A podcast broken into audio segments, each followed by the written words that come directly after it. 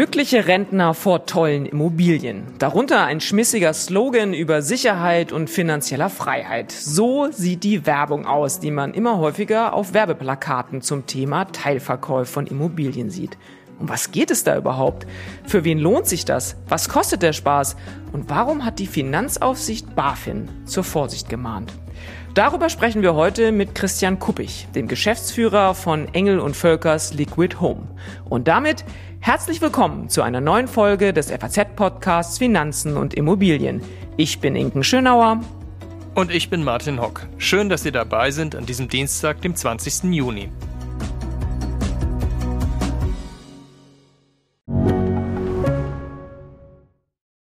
Viele von euch haben bestimmt schon für ihre Zukunft vorgesorgt. Und das ist auch gut so. Aber das heißt ja nicht, dass man nicht auch später noch einen Vorsorgeturbo zünden kann. Schaut euch dazu gerne einmal den Schatzbrief der Allianz genauer an, denn dort könnt ihr eine einmalige Zahlung leisten und euch anschließend eine lebenslange monatliche Zusatzrente sichern. Alle Infos findet ihr auf allianz.de slash dein Leben. Martin, diese Idee, dieses Thema Teilverkauf von Immobilien aufzugreifen, die kam mir ehrlich gesagt beim Radfahren, weil ich an vielen Litfaßsäulen und Werbeplakaten vorbeikam. Und da fiel mir echt auf in letzter Zeit. Deswegen habe ich da ja dann auch vor ein paar Wochen mal eine Vermögensfrage zu geschrieben und deswegen greifen wir das jetzt auch hier mal im Podcast auf. Da fiel mir einfach auf, dass diese Werbung mit diesen Teilverkäufen immer häufiger wurde. Irgendwie komisch, also merkwürdig. Ja, nun, dass die Ideen beim Radfahren kommen, ist in deinem Fall ja nicht allzu ungewöhnlich. Ja, das kann jetzt natürlich Zufall sein, dass einem sowas plötzlich auffällt. Vielleicht ist das Thema irgendwo im Kopf und dann fällt es einem eben auf. Aber ähm, eigentlich gibt's dieses ganze Ding ja schon länger. Also ich erinnere mich so vor 20 Jahren zum ersten Mal davon gehört zu haben. Da hieß das doch noch Umkehrhypothek oder Leibrente oder sowas. Aber irgendwie hat das in Deutschland lange, lange so nicht verfangen. Aber in den vergangenen Jahren, da hat das dann jetzt irgendwie abgehoben. Ich meine, die Idee ist ja irgendwie, ja, in ihrer Einfachheit bestechend. Man verkauft das Teil vom Haus, aber wohnt in dem Haus eben weiter und hat noch eine Menge Geld. Klingt schön, ne? Ja, total. Also es hört sich nach einem richtig guten Plan an, vor allem weil die Rentner auf den Werbeplakaten auch immer so lustig daherkommen und so richtige Silver Ager sind. Das muss man echt sagen. Also das geht irgendwie auf. Aber irgendwie ist es dann doch zu schön, um wahr zu sein. Die ganze Sache muss wirklich sehr, sehr gut durchdacht und vor allem gut durchgerechnet werden. Und ich kann jetzt schon sagen, ich bin mir ziemlich sicher, dass das nicht die letzte Folge zu diesem Thema sein wird, denn das kann man überhaupt nicht in 20 bis 25 Minuten umfassend ähm, erörtern. Wir werden das Thema Risiken auf alle Fälle auch anschneiden und auch besprechen, die Chancen, die es dabei eben gibt auch. Wir wollen das Thema ja nicht kaputt machen, sondern wir wollen ja darüber informieren. Aber es hat ganz, ganz viele Facetten. Und darüber sprechen wir jetzt erstmal mit Christian Kuppich. Er ist Geschäftsführer von Liquid Home von Engel und Völkers. Und das eben ist ein genau solcher Anbieter von Teilverkäufen. Herr Kuppich, herzlich willkommen im Podcast Finanzen und Immobilien der FAZ. Schön, dass Sie heute dabei sind. Vielen Dank, Frau Schönauer. Freut mich auch. Ja, wir besprechen heute das Thema Teilverkauf von Immobilien. Da sind Sie natürlich qua Amt ein ausgesprochener Experte. Es ist ja auch ein Thema, haben wir gerade auch schon ein bisschen in der Anmoderation besprochen, das nicht ganz, ja, kritikfrei ist. Insofern ist es toll, dass Sie sich den Fragen hier heute auch mal stellen. Vielleicht können Sie einfach mal so ein bisschen erzählen, was bedeutet eigentlich der Teilverkauf von Immobilien? Denn mir scheint vor allem, es muss mehr Transparenz in diesen Prozess. Absolut. Das ist auch der Grund, warum ich mich natürlich über diesen Podcast freue, weil der Austausch an der Stelle ganz wichtig ist und die Aufklärung, glaube ich, hier eine wichtige Rolle spielt. Was ist der Teilverkauf? Relativ einfach gesagt, eigentlich sagt der Name schon alles, denn ich kann einen Teil meines Hauses verkaufen. So simpel, so einfach.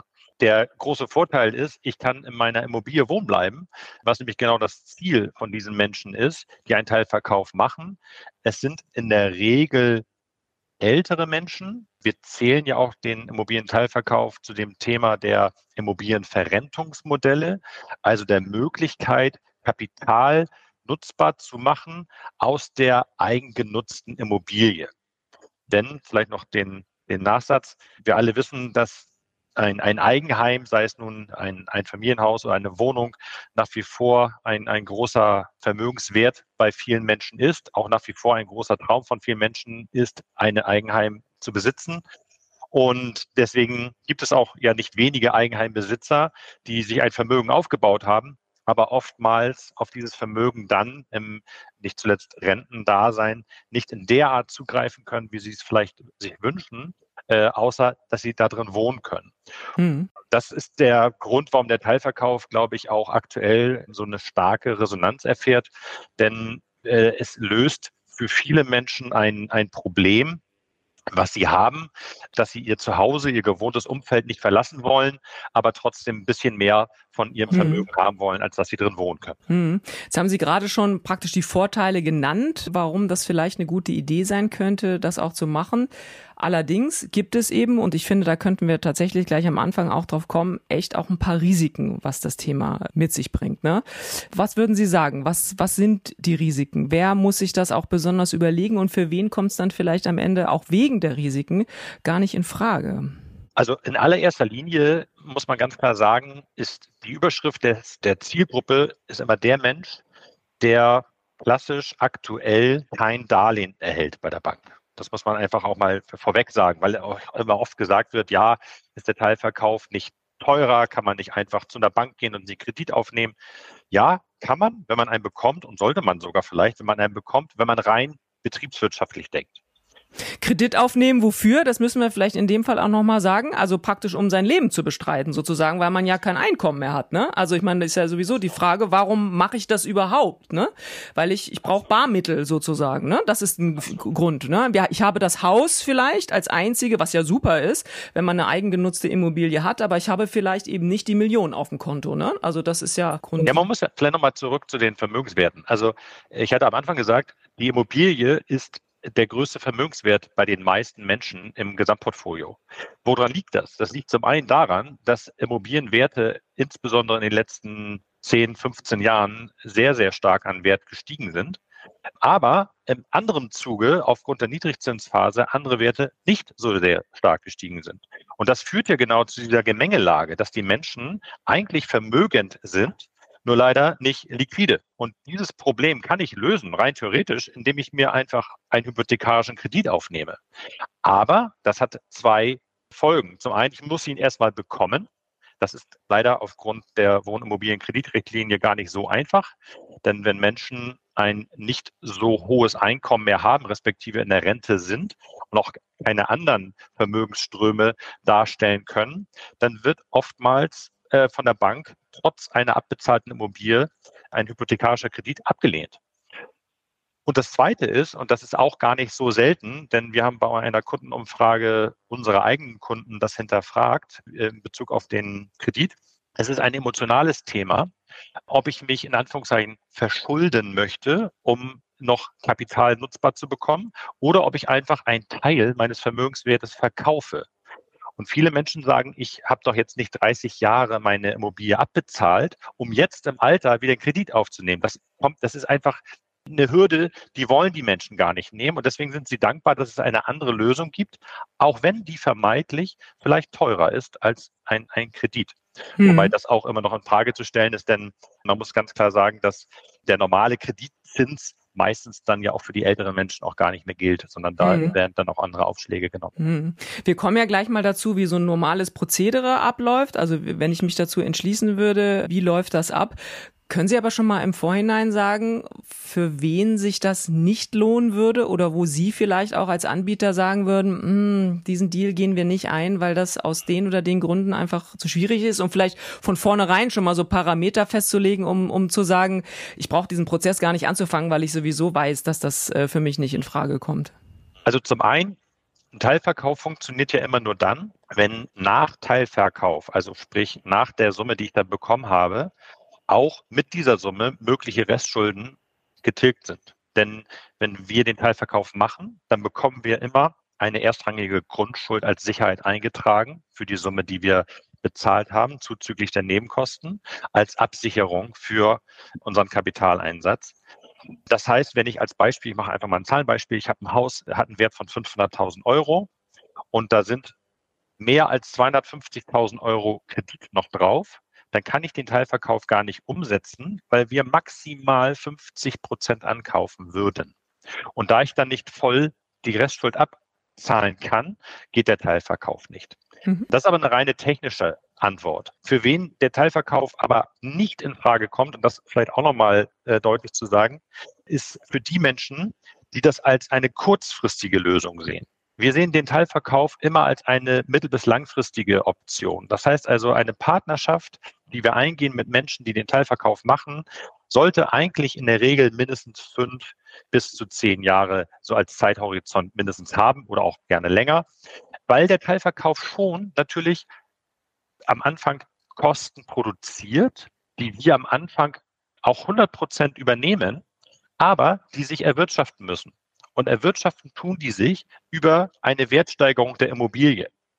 Das heißt, ich muss der Immobilie auch Zeit geben, dass sie diese Wertsteigerung erfährt. Denn ich mhm. muss mindestens 8,5 Prozent Wertsteigerung eruieren, damit das für mich als Teilverkäufer kostenneutral war. Ansonsten habe ich den Faktor nachher beim Verkauf, dass ich dann anteilig die möglichen Nebenkosten zu Beginn mit übernehmen muss. Gut, acht Prozent ist natürlich echt ein ganz schönes Brett, ne? Also äh, wo wir alle gerade schreiben, dass die Immobilienpreise auch so sinken, das ist schon schon ein Wort jetzt in, auch in diesem Umfeld, oder? Was würden Sie sagen? Ist natürlich irgendwie das Durchschnitt wahrscheinlich, ne? Was Sie was Sie jetzt sagen, geht wahrscheinlich auch von Region zu Region. Also ist das in ein Teilverkommen in, in München anders als in in äh, Castrop-Rauxel? Also die, die, die Kosten, die wir haben, sind identisch. Äh, das sind halt diese 8,5 Prozent. Aber äh, Sie haben natürlich recht, Immobilienwerte entwickeln sich nicht identisch, sondern äh, eine Immobilie in München äh, hat in der Vergangenheit stärkeren Wertzuwachs gehabt als vielleicht in Castro Brauxel. Das weiß ich jetzt nicht hundertprozentig, aber ich gehe davon aus. Genau. Ähm, aber Fakt ist, man muss ganz klar sagen, wenn Menschen mit Immobilienbesitz glauben, dass die Immobilienwerte langfristig fallen, da würde ich jedem empfehlen, heute zu verkaufen. Heute den Gesamtverkauf machen und woanders hinziehen. Das muss jeder für sich selber entscheiden, ob er das denkt oder nicht denkt. Wir selbst denken das nicht, dass mittel- bis langfristig Immobilienpreise fallen. Natürlich haben Sie recht. Wir haben jetzt gerade eine hitzige Diskussion um Immobilienwerte weil wir gerade erlebt haben, nach einer sehr, sehr langen Negativzinsstrecke, wie schnell Zinsen steigen können, was auch keiner erwartet hat. Und das parallel dazu geführt hat, dass es so eine Art, ich würde fast sagen, Schockstarre bei möglichen Käufern gibt, die alle sagen, ich warte jetzt erst mal ab, mal gucken, was passiert. Mhm. mhm. Aber auch dazu geführt hat, dass sich natürlich weniger Menschen eine Immobilie leisten können. Das muss man auch ganz klar sagen. Denn eine mhm. Immobilie, wenn ich sie mir finanzieren muss, ist natürlich teurer geworden durch die mhm. Refinanzierungskosten. Und das führt dazu, dass gerade die äh, Nachfrage etwas runtergeht und damit vielleicht ein ausgewogeneres Verhältnis zwischen Nachfrage und Angebot entsteht oder vielleicht sogar in gewissen Bereichen ein Überangebot und damit Preise auch jetzt gerade eher sinken und nicht mhm. steigen. Das, mhm. das ist so. Mhm. Die Frage ist nur, ist es nicht vielleicht doch eher eine sehr kurzfristige Momentaufnahme? Denn wir merken ja jetzt schon eine, ich sag mal, gewisse Normalisierung im Zins. Wir merken eine gewisse Verbesserung auch in der Inflationsentwicklung, was eine Auswirkung hatte, warum die Zinsen mhm. gestiegen sind und umgekehrt. Und deswegen sind wir der Meinung, dass mittel- bis langfristig die Immobilienwerte in soliden Lagen, und das ist mhm. auch vielleicht nochmal wichtig, der Teilverkauf wird von uns auch nicht überall umgesetzt. Das wollte ich gerade sagen. Sie kaufen auch nicht jede Immobilie an, ne? Also da kann der, kann der Verkäufer noch so solvent sein oder, oder noch so, also als, was weiß ich, 65 sein und hoffentlich noch eine äh, 20-jährige Lebenserwartung und alles. Es stimmt irgendwie alles, aber wenn das Haus nicht, Lage, Lage, Lage, nicht passt, dann machen Sie den Deal nicht. Mhm. Absolut, das ist so. Wir gucken uns vorher die Mikrolage an, äh, den Standort der Immobilie und äh, wenn wir nicht selbst daran glauben, dass die Immobilienwerte für diese Immobilie in den nächsten fünf bis zehn Jahren diese anfänglichen Mindestkosten erwirtschaften können, dann wollen wir dieses Geschäft nicht machen. Mhm. Und das aber natürlich am Ende zum Schutze des Verbrauchers, weil auch wir wollen nicht am Ende dann dem Verbraucher diese Kosten abziehen müssen. Das Modell ist darauf ausgelegt, dass diese mhm. Kosten über die Wertsteigerung amortisiert werden. Und das ist dann aber eben auch schon so eine natürliche Auslese, ne? Wenn wir vorhin gefragt haben, irgendwie für wen ist das vielleicht eben nix? Also wenn ich ein Haus habe, von dem man sagen kann, hm, das ist schon sehr speziell, spezielle Lage, dann funktioniert das nicht. Gucken Sie sich eigentlich, also Lage ist ja eins und bestimmt so das Entscheidende, aber es kommt natürlich auch auf die, auf die Beschaffenheit Wertheit des Hauses an, oder? Laufen Sie dann damit so Gutachtern durch und, und die checken dann mal, wie viel ist dieses Haus wert? Wie, also dann kommen wir mal so langsam zum Prozedere. Wie habe ich mir das vorzustellen? Also äh Ja, genau. Es darf jetzt keine wahnsinnigen Instandhaltungsstau äh, äh vorweisen. Neue Gastherme?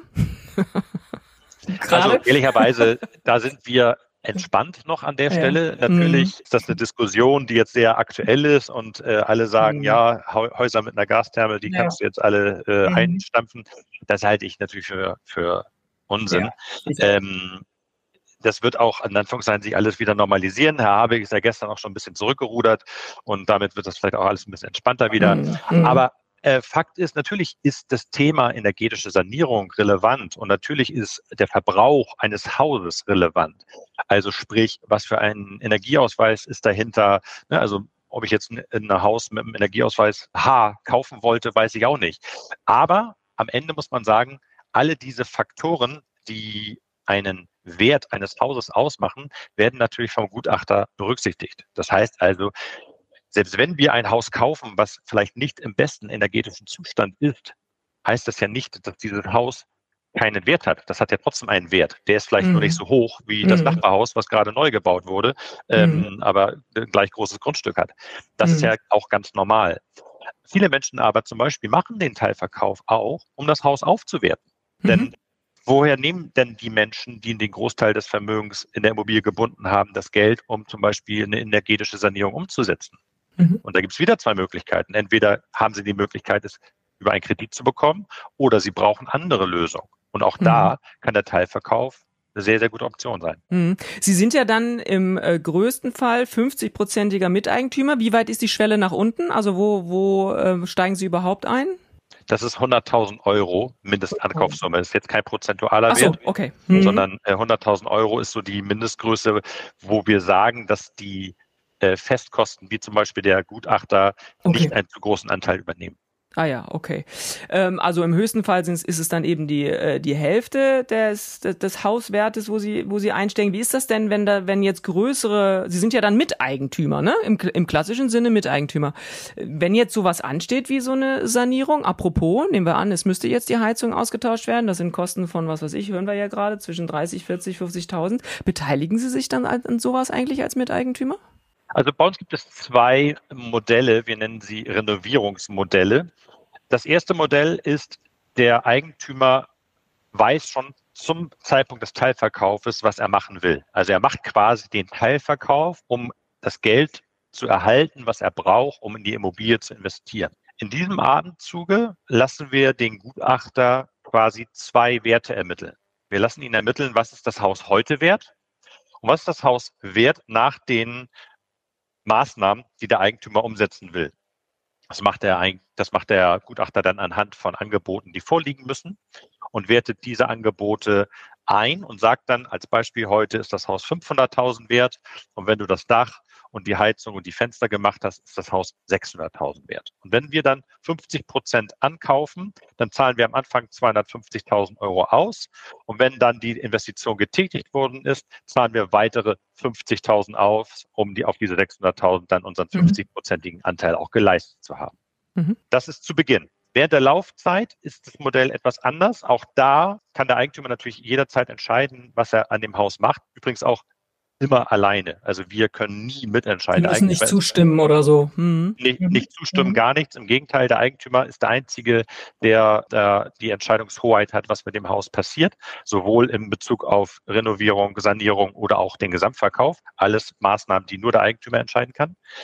Ähm, wenn der Eigentümer aber während der Laufzeit entscheidet, Geld in das Haus zu investieren, dann können wir uns an der Stelle monetär nicht beteiligen. Aber wir wollen uns natürlich auch nicht daran bereichern.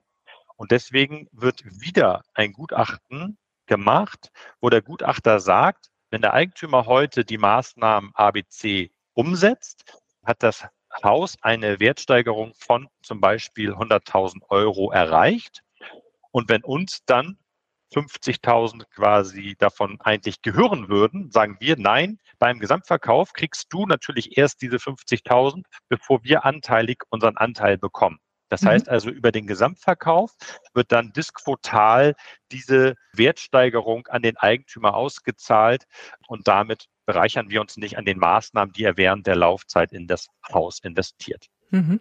Ich glaube, ein Trugschluss, den viele Menschen haben, ist, dass keine Kosten weiter so auf sie zukommen. Also man hat ja so den Eindruck, man verkauft einen Teil des Hauses, bekommt das Geld, sie sind der Eigentümer und am Ende wird irgendwie weiterverkauft und dann sehen wir mal, wie es weitergeht. Tatsächlich ist es aber ja so, es fallen monatliche Kosten an. Und man muss eigentlich auch sagen, natürlich, denn wenn ich einen Kredit aufnehmen würde, würde ich ja auch Kreditkosten haben. Ne? Vielleicht können Sie da nochmal so ein bisschen dunkel ins Licht bringen, was mich das eigentlich kostet, beziehungsweise was ich eigentlich noch zu berappen habe im Monat, wenn ich mich für diesen Teilverkauf entscheide und wie hoch diese Kosten möglicherweise auch sein können. Kosten ist wahrscheinlich sogar das falsche Wort, ne? Also ich weiß gar nicht. Äh, die, das sind Kosten, äh, eine, eine Nutzungsgebühr. Ja. Wie Nutzungsgebühr, Nutzungsgebühr, ja genau.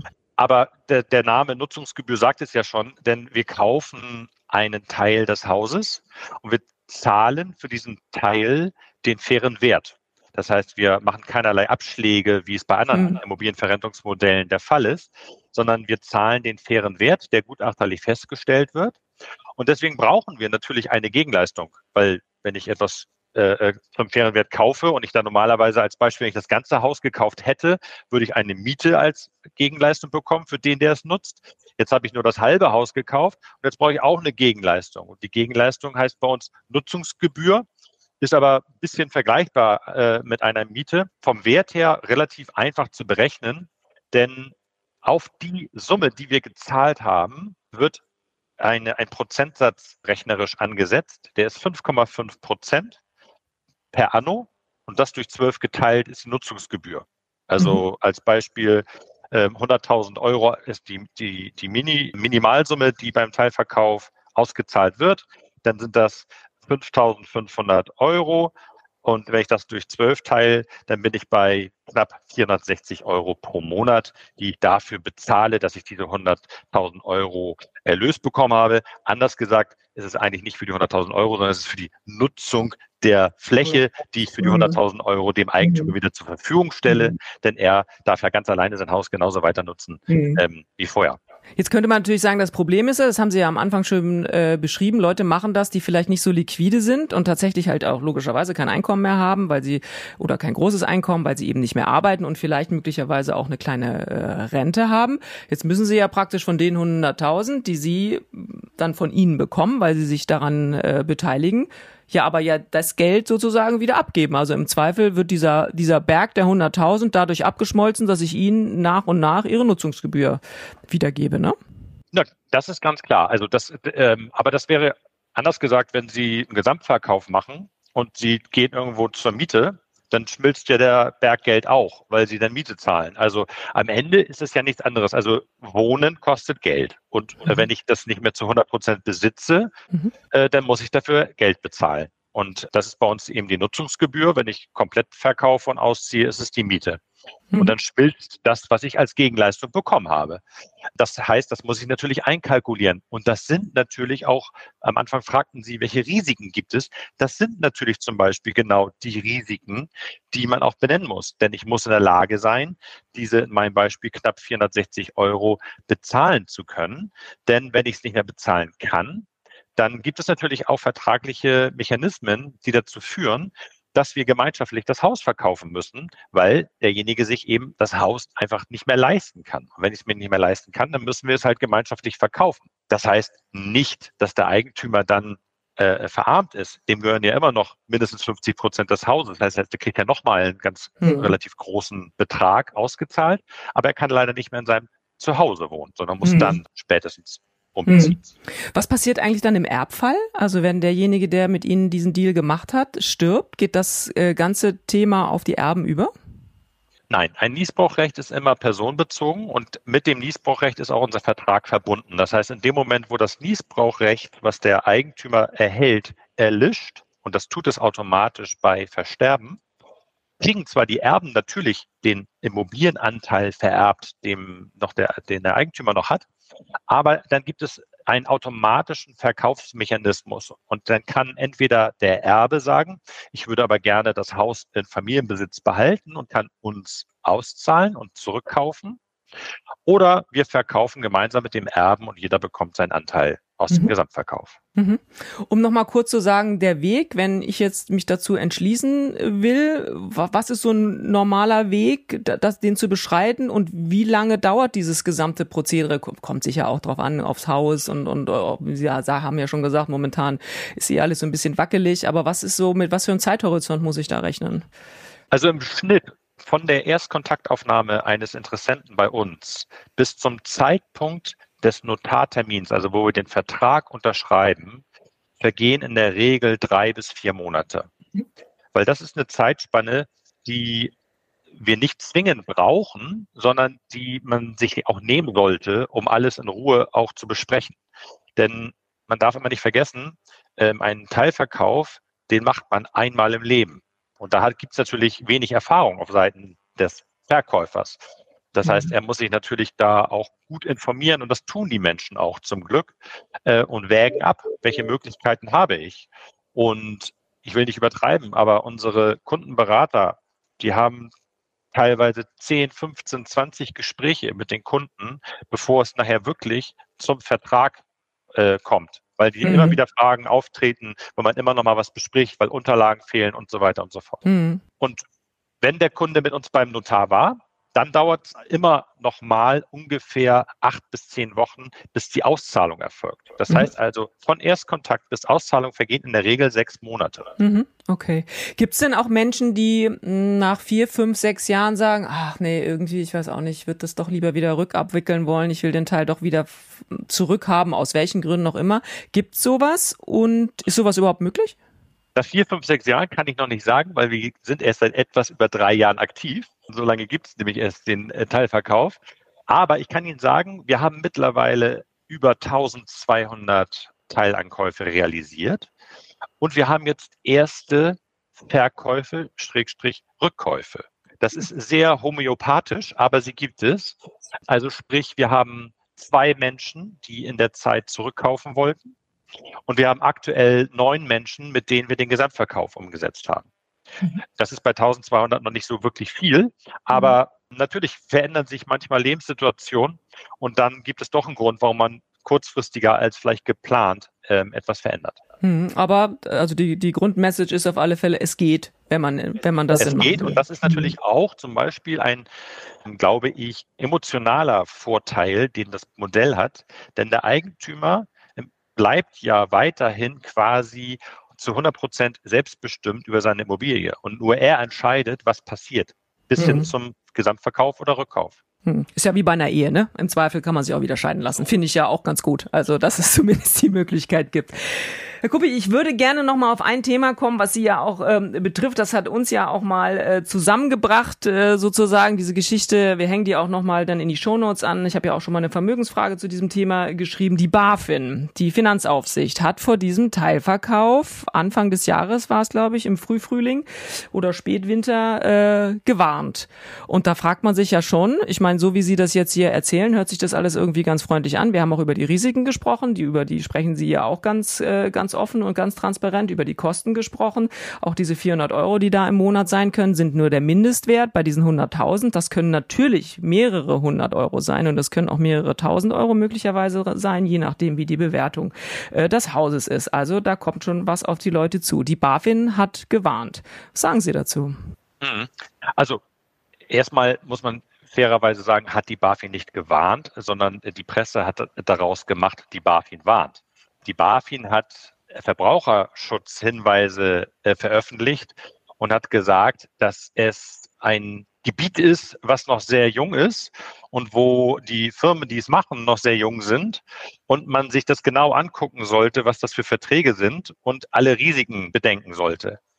Und alles das ist auch richtig. Genau äh, so muss es sein. Also die Risiken müssen natürlich durchdacht werden und der Eigentümer muss genau wissen, was er macht.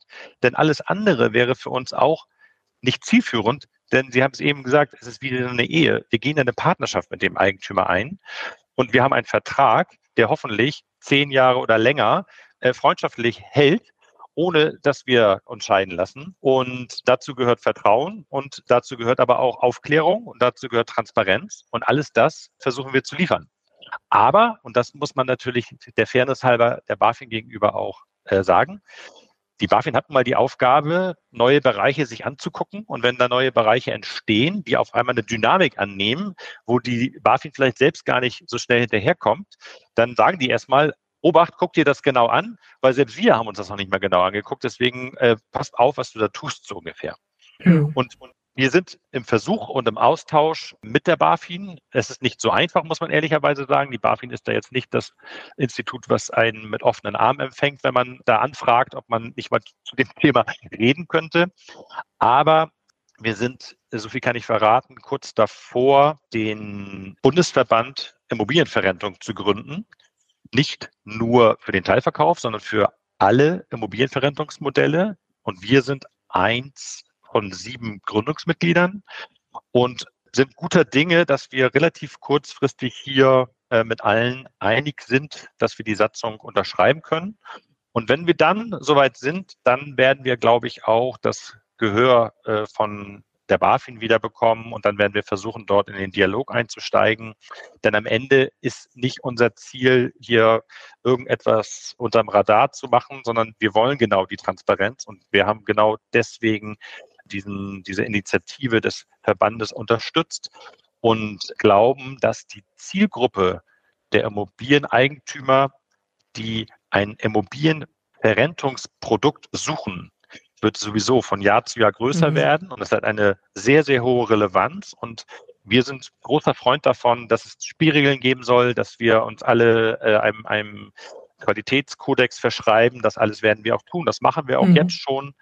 Und deswegen glaube ich, wird es einfach später in vielleicht ein, zwei, drei Jahren Normalität annehmen und dann mhm. wird es hoffentlich auch nicht mehr solche Meldungen geben, sondern vielleicht einfach ganz normale Meldungen zu dem Thema. Ja, Herr Kuppich, herzlichen Dank für, für Ihre Einsichten in dieses, dieses Thema. Uns geht's ja eben auch darum, auch in diesem Podcast, Themen, die neu sind, auch einfach mal zu beleuchten. Das Thema haben wir bestimmt auch nicht zum letzten Mal. Sie haben es selber auch gesagt, Sie haben selber großes Interesse ähm, an dem Thema Transparenz. Klar, ich meine, beim Immobilienverkauf, da geht's auch um ein paar Mark, um ein paar Mark äh, oder um ein paar Euro ja viel mehr, muss man ja schon sagen. Herzlichen Dank, dass Sie heute unser Gast waren. Vielen Dank. Vielen Dank, Frau Schönauer. Martin, wir haben es ja am Anfang schon gesagt, ich glaube, es waren echt eine ganze Menge Infos. Herr Kuppich hat sich redlich Mühe gegeben, muss er auch, äh, zu diesem Thema Teilverkauf äh, einiges äh, zu, zu sagen und natürlich auch die Vorteile herauszustellen, wobei ich sagen muss, er war ja durchaus auch den, der Kritik gegenüber aufgeschlossen. Das finde ich auch wichtig. Das Thema Transparenz fiel ja auch ein paar Mal. Was nimmst du mit bei diesem Thema? Naja, es ist wie so oft. Man sollte sich von der Werbung wirklich nicht verleiten lassen. Nicht in jedem Fall rechnet sich das Modell offenbar und am Ende kann es dann doch recht teuer werden. Also es ist wie immer eigentlich, wie immer bei Immobilien. Also man muss einfach das Ganze ordentlich durchrechnen, um sich dann nicht am Ende ja zu verkaufen. Ne? Was nimmst du so mit? Na, ich finde, wie bei fast allen Dingen im Leben, ich finde super, dass man äh, manche Sachen dann doch rückabwickeln kann. Das ist immer so eine Art Notausgang. Das haben wir ja auch besprochen. Also das ist halt überhaupt nicht im Sinne des Erfinders, dass man vielleicht nach vier, fünf oder sechs Jahren findet, irk, ich habe mich da irgendwie doch verrechnet, vielleicht sind die Belastungen im Monat jetzt doch zu hoch, ich kann mir das dann doch am Ende nicht mehr leisten. Ich hatte mir das vielleicht auch alles ein bisschen anders vorgestellt. Aber es gibt diese Möglichkeit zur Rückabwicklung. Es ist nicht gewollt aber es ist möglich. Und ich finde, das ist irgendwie auch eine, eine gute Nachricht, denn wir wissen ja, manchmal im Leben gibt es tatsächlich Dinge, die lassen sich nicht rückabwickeln, aber Teilverkauf geht. Und da sind wir ja schon wieder beim Ding der Woche. Inken, was hast du heute für uns dabei? Ah, ich bin wieder ganz zukunftsgerichtet unterwegs. Ich habe den digitalen Euro dabei. Ach nee, sag nicht, nein, ich glaub's nicht. Nein, es, es ist soweit? Nein, das glaube ich nicht. Nee, also das wäre jetzt auch wirklich, ah, das wäre ein richtiges Ding. Äh, das wäre ein Ding des Monats, Ding des Jahres, ich weiß gar nicht, Ding des Jahrzehnts. Du weißt ja so gut wie ich, ich meine, du machst ja auch viel zum Thema äh, Europa, gerade auch im Bezug auf Digitalisierung und Krypto und was du da alles schreibst äh, zu diesen ganzen Themen. Und so ist es natürlich auch beim digitalen Euro. Diese europäische Mühle, die malt sehr, sehr, sehr langsam. Ist ja ganz lustig, es gibt ja ein paar Länder, in denen es dieses digitale Geld, Zentralbankgeld schon tatsächlich gibt. Da sind ja auch schon so ein paar krachend mit gescheitert, äh, muss man sagen. Aber immerhin, in Europa macht man sich da Gedanken. Und das ist eben äh, das Ding, dass tatsächlich in der vergangenen Woche jetzt mal rauskam, ein paar Infos darüber äh, kamen, dass man jetzt im Herbst wahrscheinlich endgültig mal darüber entscheiden will überhaupt, ob es wirklich so weit kommt. Also das ist so die Zeitschiene, in der wir uns befinden. Aber es ist ein äh, riesen Zukunftsprojekt von Christine Lagarde, der EZB-Präsidentin. Also die will das unbedingt auf den Weg bringen. Insofern kann man schon sagen, es bewegt sich was oder sie bewegt sich doch. Naja, es bewegt sich was oder auch nicht. Also irgendwann, in jüngster Zeit, hieß es mal was, ja, nicht vor Herbst 2026, was natürlich auch irgendwie so klang wie im Herbst 2026 könnte es schon soweit sein. War dann schon auch, ich sag, ein bisschen überrascht, weil die Widerstände sind natürlich dann doch ähm, enorm. Also für die Kreditwirtschaft Riesenumstellung und das wird die dann auch nicht unbedingt, die hat genügend Probleme, die will sich dann nicht noch was Neues an Bein binden und wenn ich mal so an die Liebe der Deutschen zum Bargeld denke, uiui, da bin ich von den digitalen Zentralbankgeld.